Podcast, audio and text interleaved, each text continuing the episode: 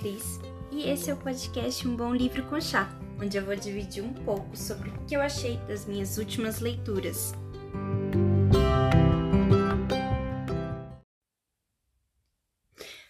Então vou me apresentar antes de começar a falar sobre o livro. Eu sou a Cris, moro em Belo Horizonte, sou professora. Em uma sessão de terapia, resolvi criar um podcast para eu dividir um pouco sobre as minhas últimas leituras, sobre o que eu acho delas, sobre o que eu gostei, sobre o que eu não gostei. É, eu criei esse podcast para usar um pouco da minha criatividade. eu percebi que não estava sendo usado assim muito, então falei, vou gravar um podcast. Vamos falar um pouquinho sobre o que eu acho das minhas leituras. Eu amo ler, leio desde que eu me entendo por gente, desde que eu aprendi a ler na escola. É, sempre fui aquelas pessoas que ficavam contando os dias para chegar o dia de pegar o livro na biblioteca. Na adolescência, adorava deitar na rede que tinha na minha casa e ficar horas lendo o livro e terminar o livro mais rápido assim possível. Eu queria saber o que estava acontecendo com a história. Quando comecei a trabalhar, gastei boa parte do meu salário comprando alguns livros que eram os meus xodós e que eu tenho até hoje e ainda gasto uma boa parte do meu salário comprando livros. Então, a leitura é a minha maior paixão. E eu também amo falar, afinal de contas, eu sou professora, falo o tempo inteiro.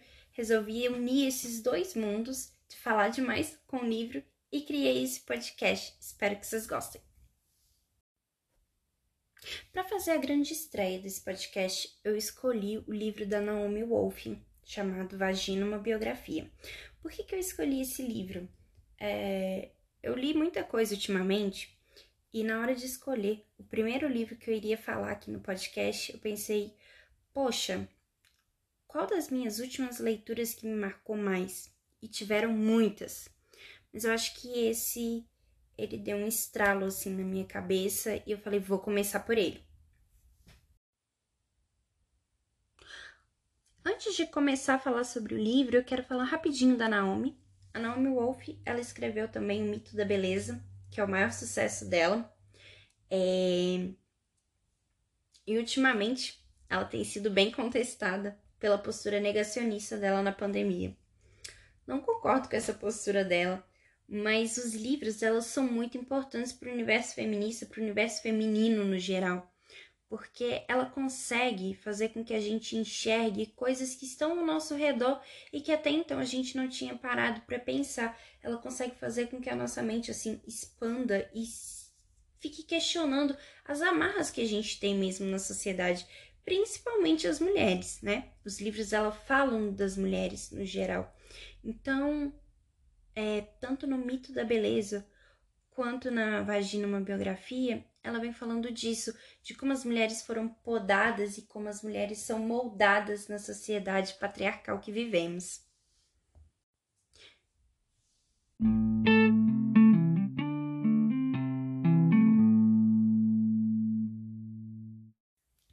Já falei muito sobre mim, já falei sobre a autora, vamos falar sobre o livro, que é isso que importa. Então, por que, que a Naomi resolve escrever a biografia da vagina? É, ela percebe que ela tá começando a ter orgasmos de formas diferentes, assim, não com a mesma potência de antes. Então, ela resolve procurar um médico e lá ela vai descobrir um problema na coluna que está associado ao nervo pélvico. Ela vai descobrir que o sistema pélvico da mulher está todo ali interligado. E aí ela começa a enxergar como nós mulheres não conhecemos o nosso corpo né? Como que a gente não conhece como a nossa vagina é, tá toda ligada, não só a vagina, como a vulva, todo o sistema pélvico, né, que a gente tem, ele tá conectado ao restante do corpo até chegar no cérebro. E aí ela percebe que nós mulheres não conhecemos o nosso corpo, a gente não conhece a nossa história, a gente não conhece o nosso prazer. E ela inicia o livro perguntando o que é vagina. E aí na minha cabeça já veio. Ah, vagina é toda a minha parte externa interna. Que eu consigo ver, né, do meu assoalho pélvico. E logo que eu falei, que eu respondi essa pergunta assim inconscientemente, eu falei, gente, já tô respondendo errado. Como assim?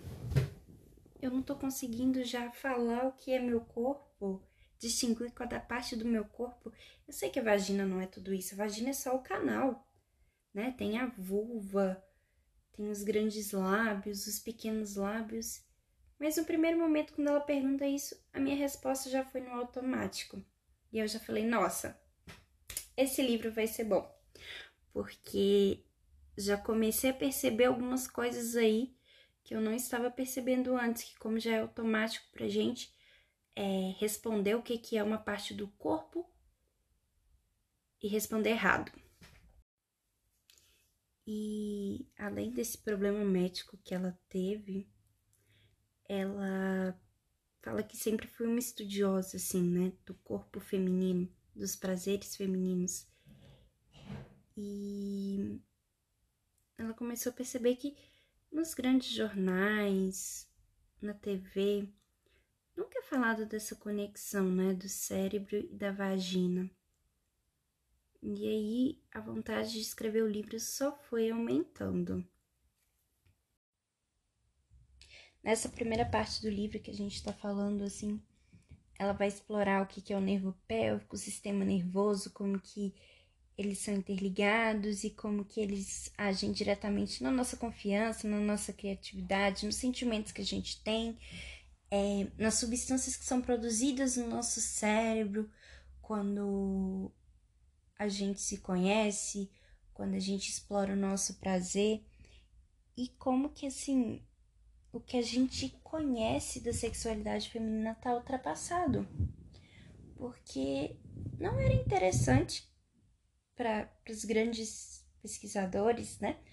Eles irem a fundo do prazer feminino. A mulher sempre foi deixada de lado nessa sociedade.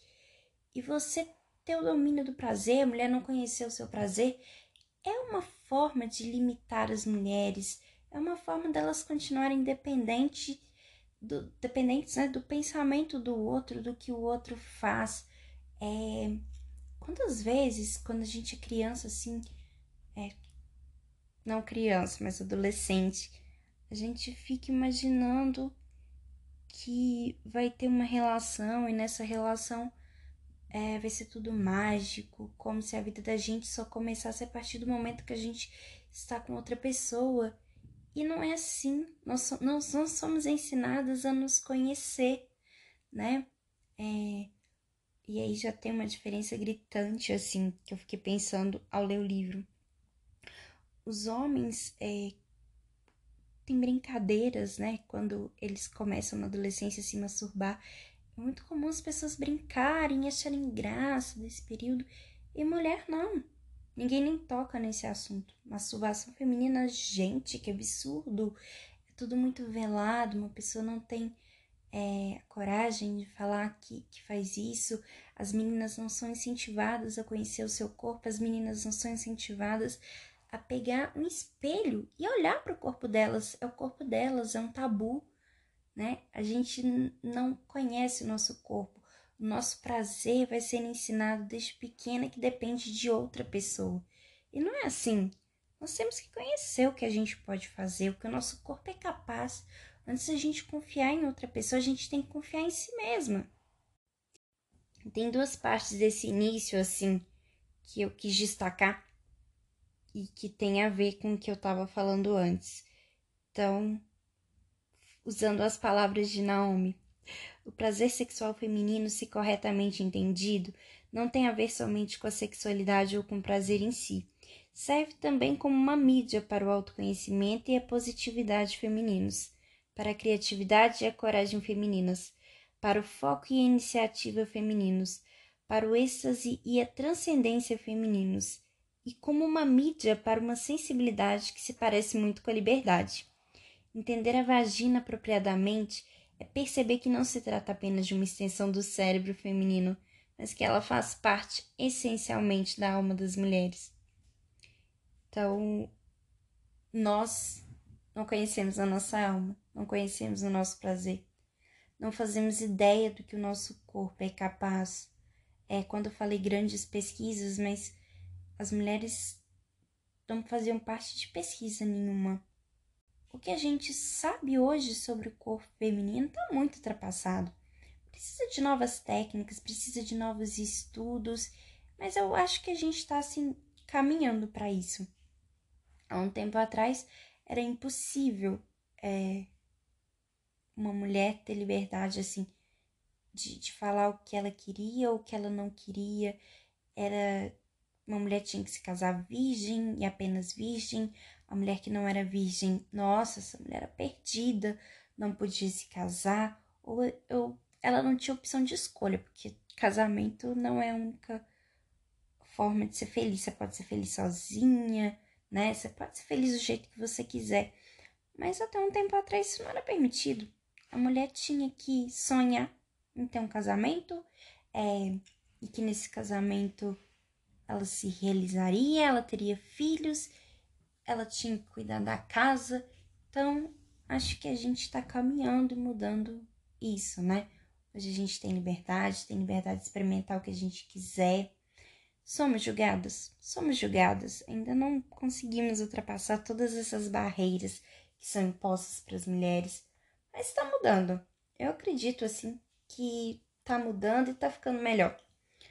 É, eu tava dando uma aula essa semana mesmo e a gente estava estudando fábulas, do aula pro terceiro ano.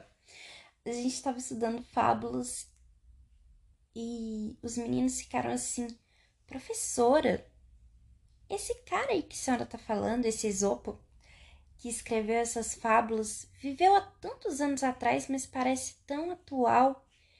E aí eu fiquei assim, gente, os problemas da humanidade continuam os mesmos.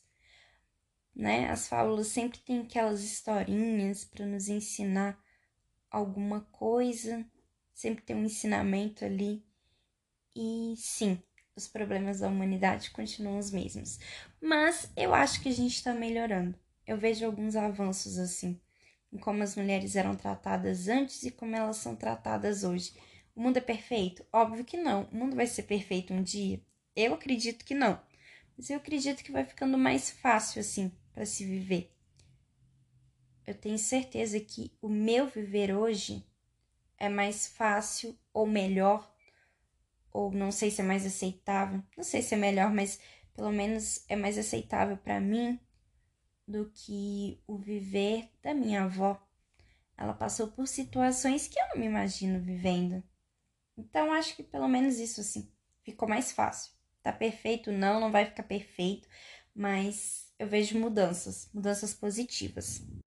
A segunda parte que eu destaquei, que eu falei que eram duas, é quando se compreende que cientistas nos mais avançados laboratórios e clínicas do mundo estão confirmando que a vagina e o cérebro formam essencialmente uma rede ou um único sistema. Então, é, a gente consegue utilizar o nosso potencial total do nosso cérebro quando a gente entende o nosso corpo. Pelo menos eu entendo isso assim. É, quando você se conhece, quando você sabe o que é o seu prazer, é, você não aceita qualquer coisa. Num relacionamento, por exemplo, você não aceita ser tratada diferente daquela outra pessoa que tá ali, independente se é homem ou mulher. No livro, ela vai falar mais de relações é, homem-mulher, né? Ela fala que para falar de relações é, bissexuais, relações homoafetivas, ela teria que fazer um outro livro. Só nesse aqui não seria possível, porque é muita coisa que ela tem para falar. Então, assim, ela fala que é, ela focaria nesse tipo de relações, né? Nas relações héteros, mas que as outras relações são muito importantes também. E eu acho que o livro fala, sim, muito dessas relações heterossexuais, mas mesmo se você não tem uma relação hétero, acho que vale a pena a leitura, porque é conhecer um pouco da nossa história, né? Da história de mulheres com útero. E também para quem é só mulher, independente de ter útero ou não.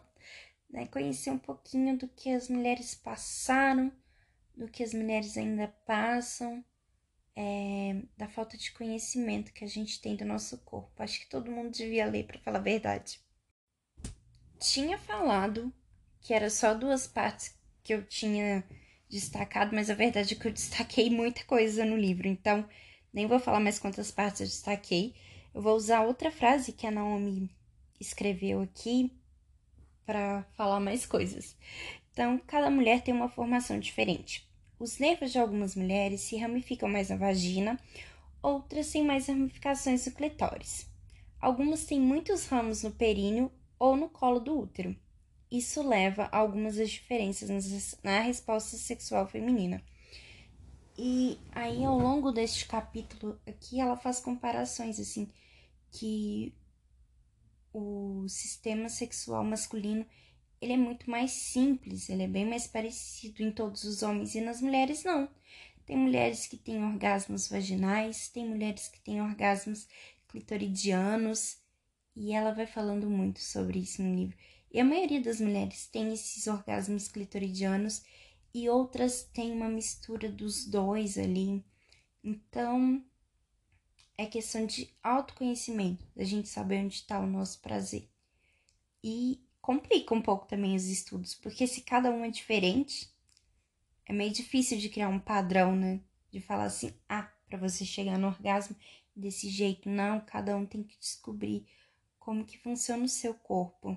E aí complica mais ainda. Mas uma coisa que ela fala que a gente tem em comum, assim, é o relaxamento. Que uma mulher consegue chegar ao prazer quando ela tá relaxada, quando ela tá tranquila, quando ela confia na outra pessoa que tá ali.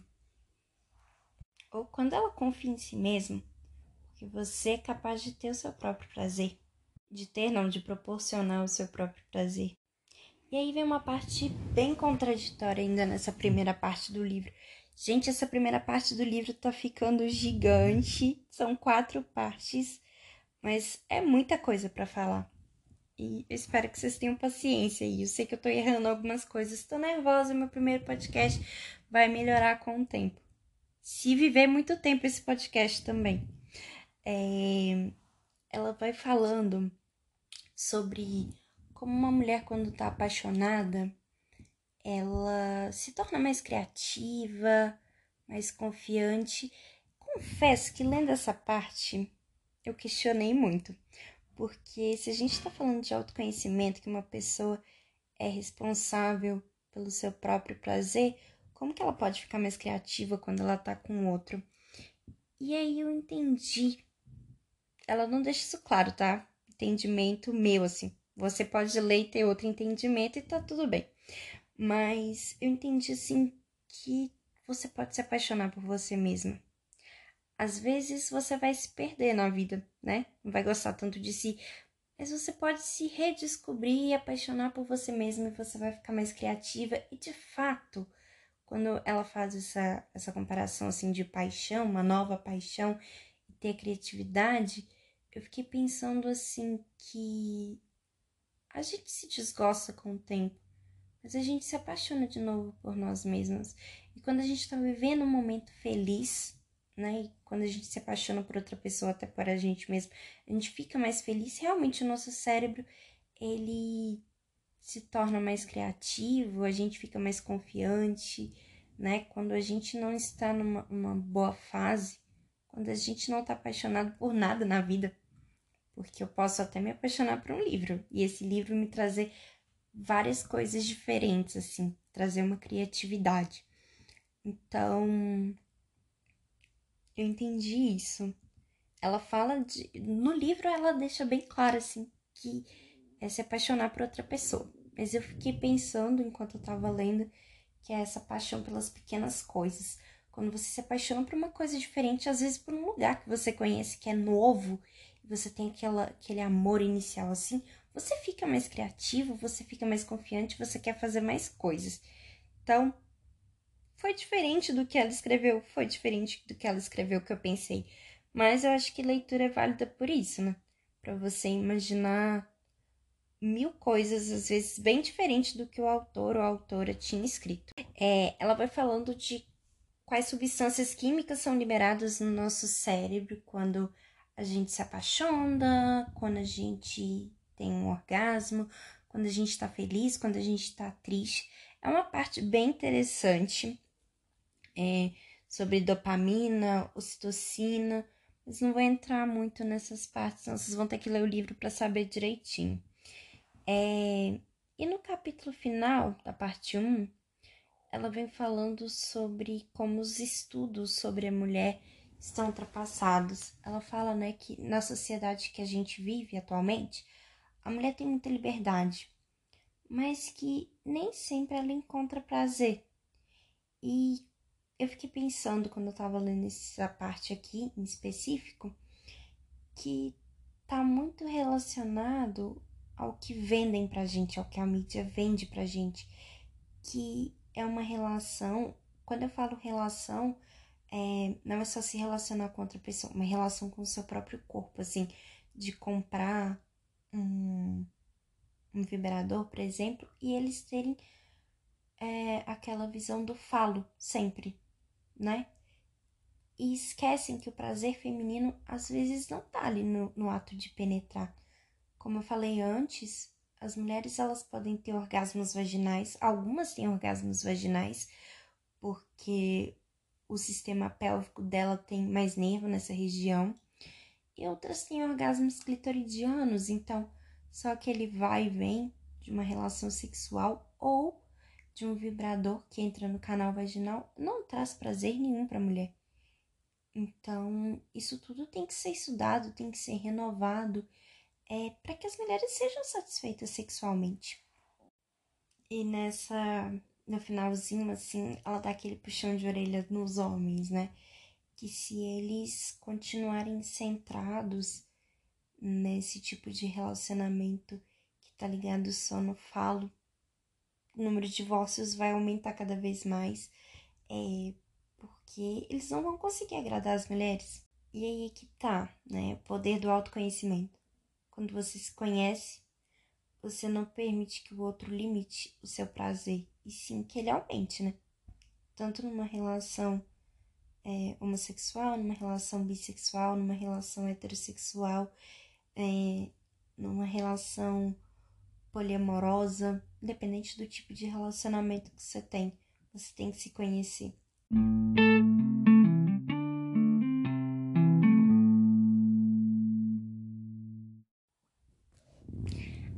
Achei que esse podcast ia ter no máximo uns 20 minutos, mas já deu mais de 20 minutos falando da parte 1. Então vou lá para a parte 2. E aí a parte 2, ela vem contando um pouco da história, né, do controle das mulheres. E ela já começa falando é, das vaginas traumatizadas, né? de como que uma vítima de um abuso sexual, de um estupro, ela fica traumatizada é, porque é tão complexo para ela superar isso. E nossa, eu acho que essa é a parte mais fantástica assim do livro, porque ela viaja pelo mundo inteiro para pesquisar sobre esses traumas. Ela vai em comunidades em que as mulheres são violentadas há muito tempo e que essa violência é legalizada, não legalizada na lei, né? Mas é permitida ali entre as pessoas, é, é comum. Para as mulheres nunca é comum, mas é comum naquela sociedade. É, eu acho que foi uma das partes que mais me tocou. É, ela conversa com pessoas que foram estupradas quando crianças, quando adultas, e todas elas ficam traumatizadas. É um episódio horrível, né?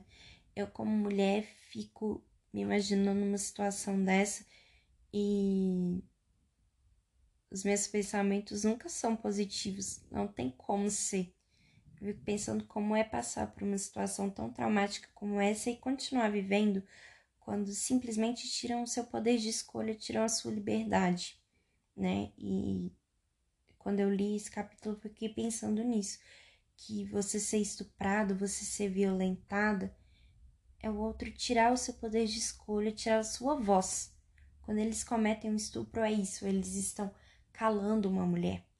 Então, esse foi o capítulo, assim, que mais mexeu comigo, sabe? É, de mulheres que vivem relacionamentos e, e são vi constantemente violentadas e elas nem percebem que elas estão nesse ciclo de violência, porque para elas é comum. E como muda o pensamento dessa pessoa? Ela tá pensando que a vida é isso, é só sofrimento, né? Como que resgata essa pessoa? Como que tem que ser, como que tem que ser feito assim um trabalho psicológico, um trabalho em toda a sociedade para mudar esse pensamento? É muito difícil. E aí vou citar ela novamente. Ela fala assim no livro: Mas se a sua meta é quebrar uma mulher psicologicamente, é muito eficiente, é muito eficiente praticar a violência contra a sua vagina. Vai quebrá-la mais rápido e completamente do que simplesmente batendo nela, por causa da sua vulnerabilidade da vagina como mediadora da consciência. A agressão à vagina fica profundamente impressa no cérebro feminino, condicionando e influenciando o resto do seu corpo e sua mente. Então, aqui também nesse capítulo ela fala que o estupro é uma prática de guerra. Quando tem uma guerra, a primeira coisa que eles faziam é chegar, conquistar as terras, é matar os homens, estuprar as mulheres, porque aquilo ali, estuprar uma mulher, tirar toda a dignidade dela, é uma vitória para esses homens, né? Quando eles estão na guerra. E ela fala que na guerra esse tipo de comportamento é liberado. E eu só fico pensando países que estão em guerra até hoje e que isso acontece. Ela viaja para alguns países da África que estão em guerra civil, na época que ela escreveu o livro, né? E ela conversa com algumas dessas pessoas e são cada histórias assim, ela não vai contando a história de cada uma não. Ela conta no geral no livro assim, mas é muito potente a fala dessas mulheres e é muito triste e como que realmente a função de um estupro é matar a alma de uma mulher, porque mata. É lógico que muitas mulheres vão se recuperar, vão viver a vida normalmente, mas um pedacinho da alma delas morreu quando aconteceu essa violência, quando foi tirado o poder de escolha delas.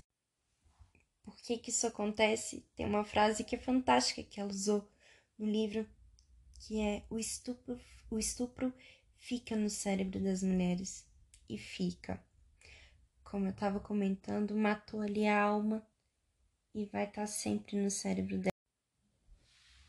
E ela não só conversou com essas mulheres que foram violentadas na guerra, como ela também conversa com mulheres em outros países que a violência sexual, o estupro não, não é permitido, né? Como é na guerra e ela percebe que essa parte da alma das mulheres foi morta em todos os casos. Não é só em guerra que a mulher mata, é em qualquer caso, em qualquer lugar que acontecer uma violência contra a mulher, vai morrer uma parte dela ali.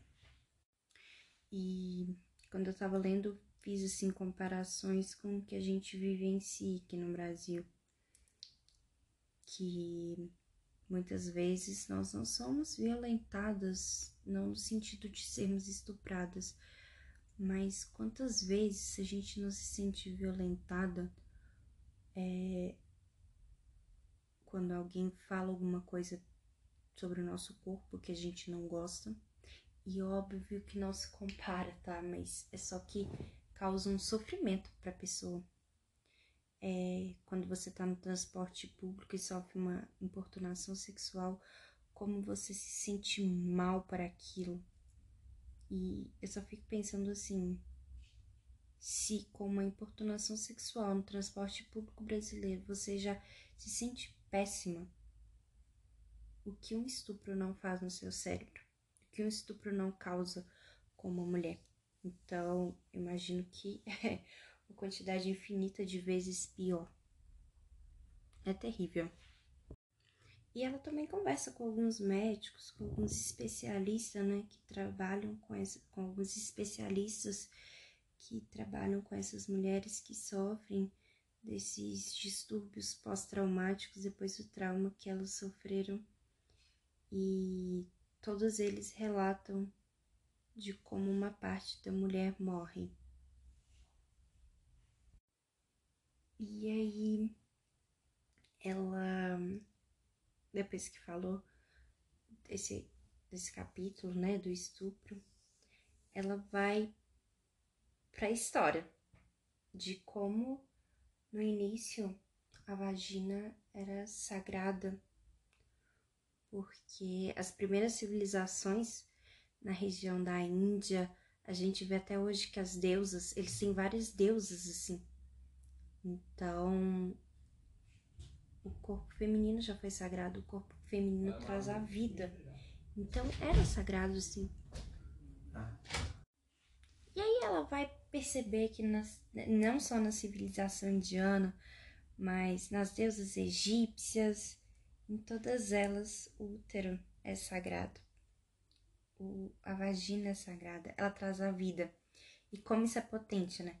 A mulher responsável por trazer a vida é eu tô falando aqui mulher, mas é, é meio que desse contexto social que a gente entende que uma mulher pode gerar uma vida e, e, e hoje em dia, graças a Deus que as coisas vão mudando, é, uma pessoa pode se enxergar como mulher e não ter útero. Então tá, tá tudo bem, e ainda bem que as coisas mudam. Mas aqui, quando eu tô falando da mulher, eu tô falando de uma mulher com vagina. Não que se você não tiver uma vagina, você é menos. Você é mulher da mesma forma. É assim que você se considera, é assim que você é. Mas, é, falando das mulheres com vagina, ela vai falando isso e vai retratando a história. E é tão incrível. Ela percebeu que até hoje essas deusas têm imagens assim que, que mostram a vagina. E ela fala até de uma aparição de Nossa Senhora para os católicos, assim, é, quem é da religião cristã e que é, tem fé em Nossa Senhora, tem uma das imagens, vou tentar me lembrar qual, qual dessas Nossas Senhoras, né? Porque são várias, é, que tem, assim, uma imagem de uma vagina, assim, não bem claro, tá? Mas quando você olha, tem sim uma imagem de vagina atrás dessa pessoa. E aí, ao longo da história, a vagina vai se tornando profana, vai se tornando objeto de poder dos homens sobre as mulheres e vai mudando tudo. É... Isso, infelizmente, começa quando o cristianismo vai tomando conta, assim, né? É, você vê que a história de Jesus Cristo, é, ele tem uma mãe que é muito reverenciada, mas ela é reverenciada porque ela é virgem, ela teve ele pura, como se pureza fosse só uma mulher que nunca teve uma relação sexual. Então, já vê aí que o cristianismo já tá mudando essa visão da mulher, até pela Bíblia mesmo, né? Antes do cristianismo, mas quando começa é, as religiões a seguirem a Bíblia, na Bíblia já vem ali falando de Adão e Eva, que foi a mulher que levou o homem pelo mau caminho, então já vai culpando a mulher. É... E também fala da história da igreja, da perseguição das mulheres, as mulheres que conheciam, procuravam conhecer, fazer chás ali para os tratamentos que não aceitavam ser dominadas pelos homens, eram chamadas de feiticeiras, de bruxas e eram queimadas em praça pública para o prazer de toda aquela sociedade que estava ali, uma sociedade bem doente, mas que aceitava, né, tudo aquilo ali que estava acontecendo. É lógico que todo mundo aceitava? Não, tinha gente que lutou, lutou muito bravamente, possivelmente morreu também, mas a maioria da sociedade aceitava o que estava acontecendo.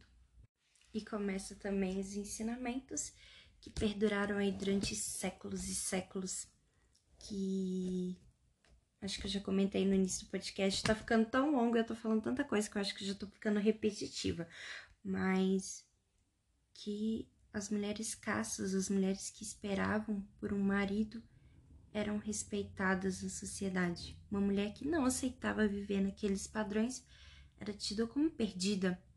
E simplesmente por não aceitar viver nos padrões que eram impostos, simplesmente porque ela tomava conta da sua própria vida, ela era tida como perdida.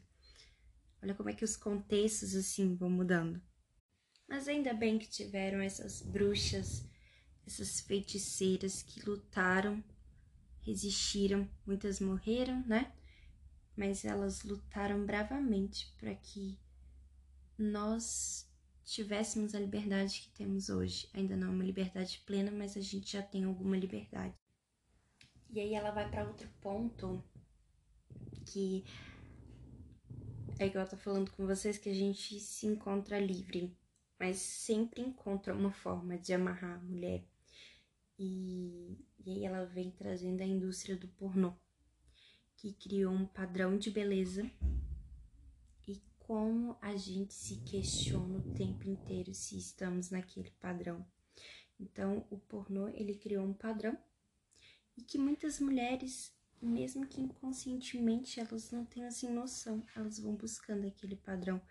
Ah, mulher não pode ter pelo, mulher tem que ter um peito dessa forma, é, as pernas têm que ser desse jeito, a bunda tem que ser redondinha, não pode ter estria, não pode ter celulite, porque criam uma pessoa plastificada, cheia de plástica, um ideal que é impossível de ser atingido e nós continuamos perpetuando isso. Então, saímos daquela escravização e entramos em outro tipo de escravização.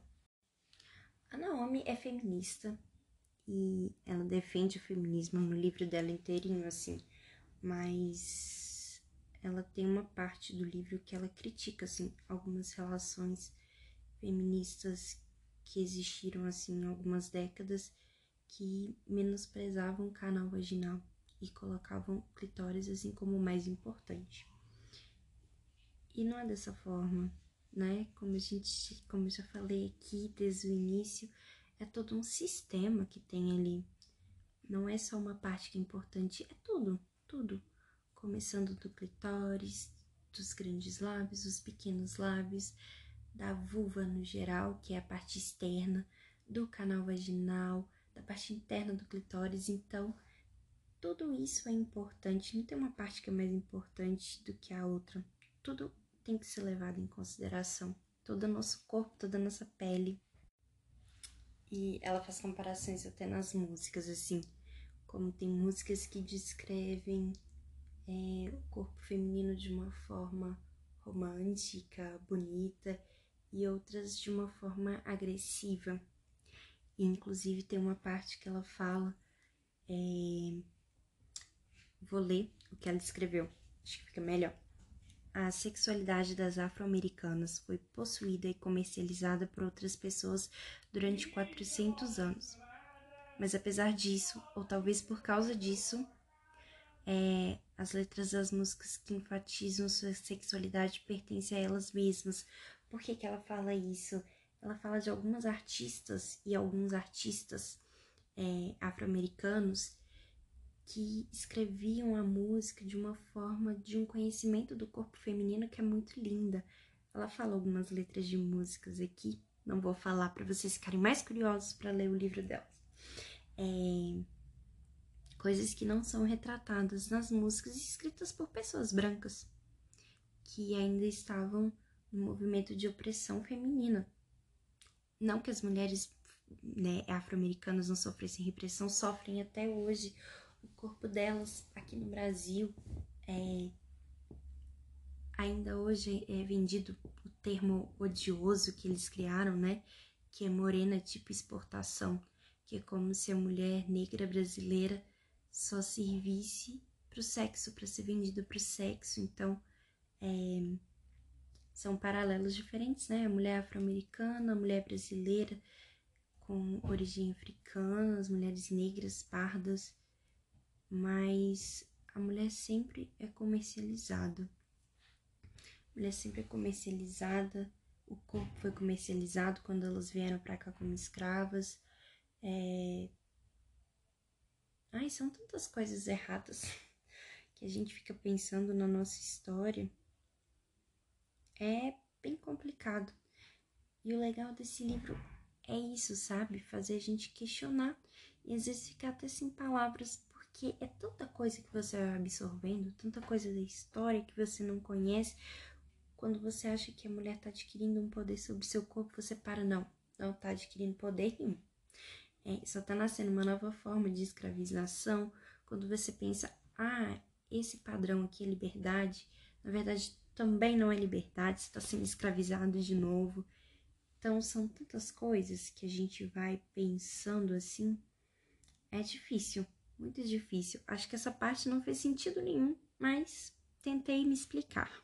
E uma curiosidade é que depois que eu li é, esse livro, eu fiquei muito interessada assim em escutar músicas de blues americanas é, dos anos 50, década de 40, e é incrível assim. As letras realmente são muito lindas. É, eles falam do corpo feminino, do prazer feminino de uma forma bem poética. É bem bonito. Chegamos à parte 3 do livro. E no primeiro capítulo da parte 3, é, ela vem falar dos nomes que a gente dá para nossa vulva. A primeira coisa que vem assim no pensamento é de que a gente aprende os nomes de cada parte do nosso corpo. Mas quando chega na parte da vulva, inventam milhões de nomes diferentes, mas não ensinam pra gente qual é o nome verdadeiro. Quando você é criança, ai, periquita, pepeca, sei lá. Na escola te ensinam que tudo é vagina e nunca te falam que na verdade o nome é vulva. Que da mesma forma que você chama sua mão de mão, seu braço de braço, sua perna de perna, a vulva é a parte externa, é, na região abaixo da virilha. Olha como é que até eu falando aqui tenho já dificuldade para ir falando, porque nós somos podadas, nós somos ensinadas a não conhecer o nosso corpo. E você não conhecer o nome que uma parte do seu corpo recebe é sim uma forma de dominação que a sociedade patriarcal criou para ter poder sobre as mulheres. Nessa parte 3 do livro, ela vem de novo questionando a indústria pornô.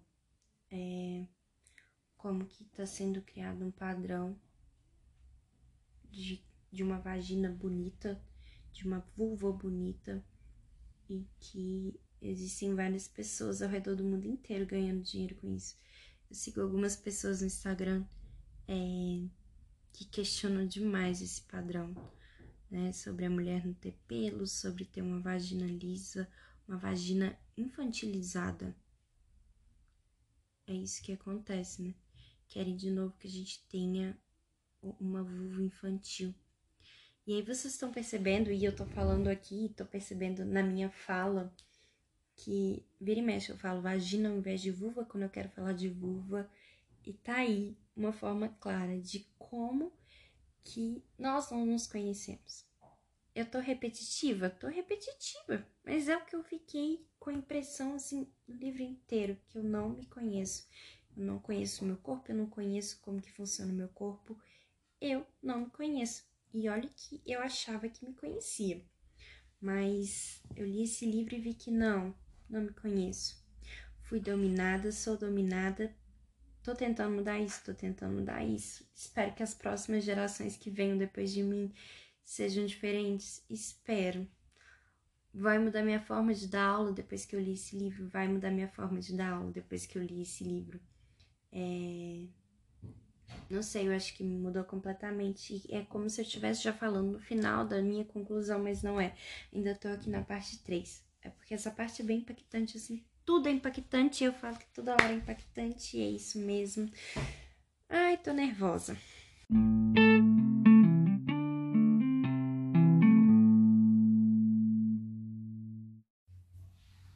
A parte 3 ficou pequenininha. Falei bem rápido sobre ela.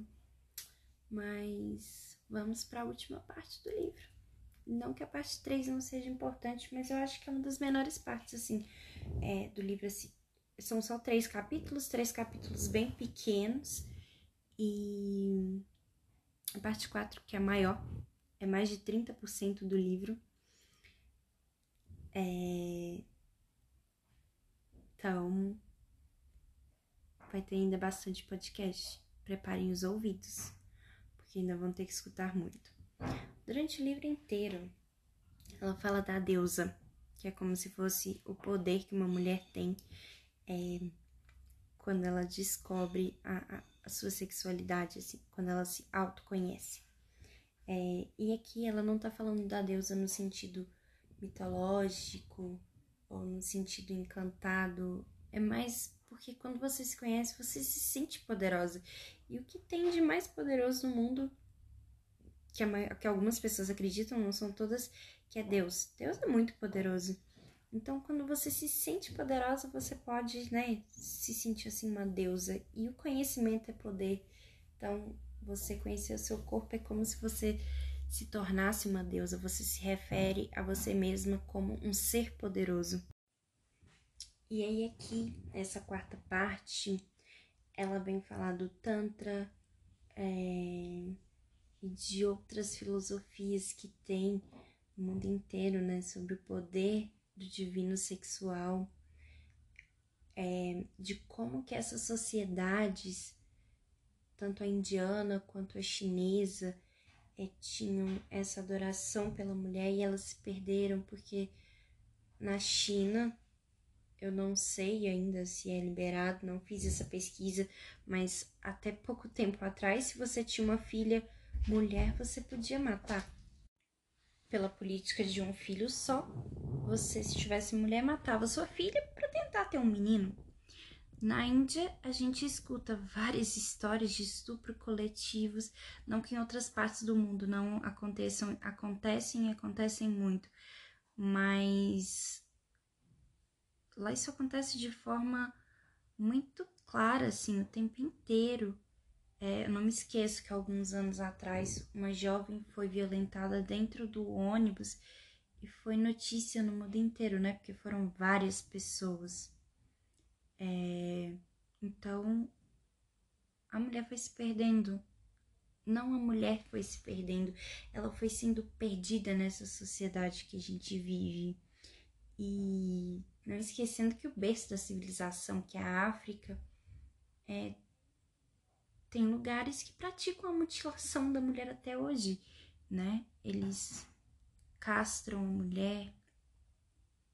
Eu, lendo essa parte, me lembrei muito da série.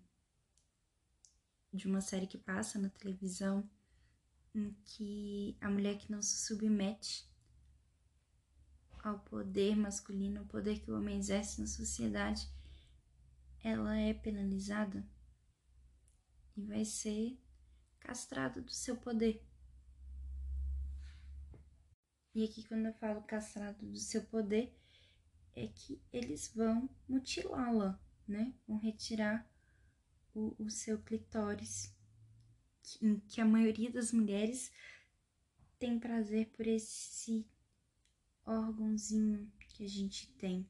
Ai, é muito triste. Minha voz vai mudando, vocês vão percebendo, porque é, é, vou lendo, vou ficando triste, vou percebendo coisas que eu quero mudar, coisas que eu falo, nossa, era tão legal, porque perdeu isso na história, mas foi se perdendo.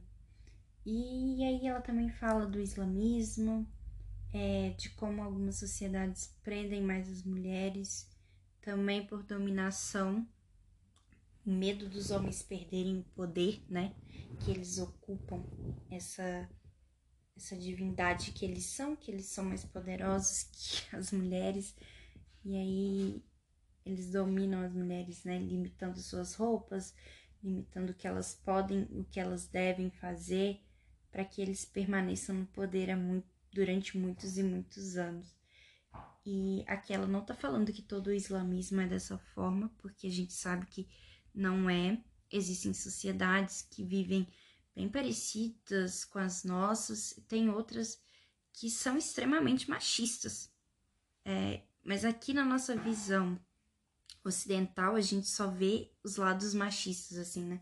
A gente tem mania de achar que o ocidente é perfeito e que as outras civilizações são todas é, ultrapassadas, o que não é né? O Tantra veio desse, desse Oriente e é tão evoluído É, eu fiquei com muita vontade de conhecer um pouco mais sobre o Tantra depois que eu li o livro. Vamos ver o que, que vai acontecer pra frente. E aí a Naomi, ela vai participar de um workshop de uma dessas pessoas que estudam assim a sexualidade é, no geral, a feminina, mas no geral. E é muito legal a experiência que ela tem lá, sabe? De conhecer outras pessoas, de conhecer homens que se libertaram dessa sociedade machista e que perceberam que é, quando eles proporcionam mais prazer para uma mulher, eles vão ter uma relação mais saudável e até mesmo mais feliz. Que os dois se completam, né? Não que um é inferior ao outro, que os dois são iguais, que os dois devem proporcionar prazeres iguais uns aos outros. E ela vai também uma pessoa, né, que realiza a massagem do tantra. É, e ela estava vivendo um relacionamento nessa época, então ela não se permitiu olha bem, a pessoa tão aberta escrevendo um livro assim, mas ela não se permitiu ter a experiência completa, porque ela ficou pensando se ela não estava traindo a pessoa que ela estava se relacionando na época. Achei muito curioso e muito irônico assim, né? Uma pessoa que se permite escrever um livro que fala tanto sobre o poder feminino não se permitiu tudo para escrever o livro. Mas ao mesmo tempo que é irônico, é interessante, porque nós seres humanos somos assim. A gente se permite tantas coisas e não se permite outras tantas, e que às vezes uma se contrapõe à outra que não faz sentido. Mas é do ser humano. E o interessante é esse, né? É isso. A gente poder se permitir algumas coisas, não se permitir outras. E eu olhar e falar, nossa, que absurdo. Ela fez a pesquisa toda, foi em tantos lugares e não quis realizar uma massagem do Tantra. E para ela fez muito sentido não realizar aquilo. Então, é legal. É legal perceber essas contradições.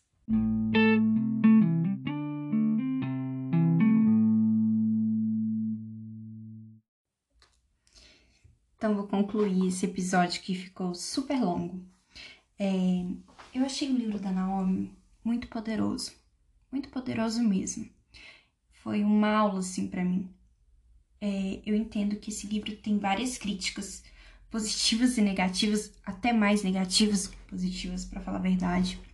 É, muitas pessoas questionam as pesquisas que ela colocou no livro e falam que esse livro é um desserviço tem algumas partes que eu não concordei com que ela coloca, por exemplo, quando ela fala do uso de vibradores, é... ela coloca meio que a pessoa se vicia naquilo ali. É... Mas eu acho que uma obra, uma obra literária, você não tem que concordar com tudo que o autor tá falando. E a beleza de ler é isso, né? Você poder discordar daquilo que foi dito, daquilo que foi escrito e outra coisa, assim, esse livro não é considerado uma pesquisa científica. Então, a gente tem que ler é, com críticas mesmo a tudo que ela está escrevendo. Mas eu acho que é importante sim. Quantas autoras se dispõem a escrever sobre o corpo humano, principalmente o corpo feminino? Então a obra da Naomi é importante por isso. Ela tem uma série de falhas, né? E ela ser anti-ciência nesse momento, para mim é um problema terrível. Mas eu acho que com essa obra ela abre caminho para novas autoras poderem escrever e, e cientistas também, né? É, eu vi duas críticas, não a este livro em específico. Eu vi duas críticas na internet, uma da Carla Lemos, e ela falava quantas vezes, né, é, um homem faz alguma coisa que a gente não concorda e a gente continua lendo as obras dele. E a Naomi já está sendo cancelada por causa do posicionamento dela é, na pandemia. E eu não concordo com o pensamento dela na pandemia. Acho erradíssimo. Acho que a gente tem que confiar sim na ciência. E acho muito perigoso esse pensamento dela assim, porque como ela tem muitas seguidoras, ela tem um poder de convencimento muito grande. Mas eu acho que a gente tem que ler sim a obra dela e perceber que tem falha sim, mas é importante ler. E aí eu falei que eu vi duas críticas, né? Essa da Carla Lemos, não foi a este livro da Naomi. E tem também uma pesquisadora, e tem também essa pesquisadora, a Maria Carolina Medeiros. Eu acompanho ela no Instagram. E, nossa, ela é muito crítica da Naomi. Eu adoro as críticas dela, assim. É... E que ela já acha um desserviço, assim que tem outras mulheres que escrevem e ela fala que o trabalho da Naomi, ela deixa isso bem claro, assim, não é um trabalho científico. É... E ela tá escrevendo uma tese, né, falando sobre a beleza feminina. E, inclusive, eu quero ler a tese dela assim que for publicada, a tese de doutorado dela. É, e aí ela tem várias críticas, ela acha que é um desserviço o trabalho da Naomi, não por ela ter escrito o livro, ela acha que é válido, mas ela acha que é um desserviço, assim, no campo da ciência, né? É, que ele deve. que ele não deve ser considerado um trabalho científico. E eu concordo com ela, concordo muito. Ela nem usa a palavra de serviço, para ser sincera, mas ela. Ela acha que tem outros livros, que a gente tem que procurar outras fontes, que o livro da Naomi é interessante, mas que não é um trabalho científico e a gente tem que valorizar a ciência. E eu concordo com ela 100%. Nós temos que valorizar a ciência, nós temos que valorizar aquelas pessoas que pesquisam, que procuram as suas fontes, é, procuram a verdade, né? Mas mesmo com essas críticas todas que eu falei aqui da pesquisadora, da Maria Carolina, é, eu acho que ainda vale a pena ler o livro mais por questão de conhecimento, mais para você poder tirar as suas conclusões e poder perceber que, infelizmente, nós mulheres ainda não nos conhecemos, nós somos violentadas constantemente é, e que a gente precisa conhecer e nós precisamos mudar essa realidade. E a gente só vai conseguir mudar essa realidade se a gente se conhecer, né? Então é isso. Durante esse podcast, o nome do podcast é Um Bom Livro com Chá. O bom livro da semana foi é, Vagina, uma biografia. E o chá que eu escolhi para tomar enquanto eu gravava esse podcast é o chá de bisco. Espero que vocês façam seu próximo chazinho e escolham um livro e me acompanhem na minha próxima leitura. Beijos!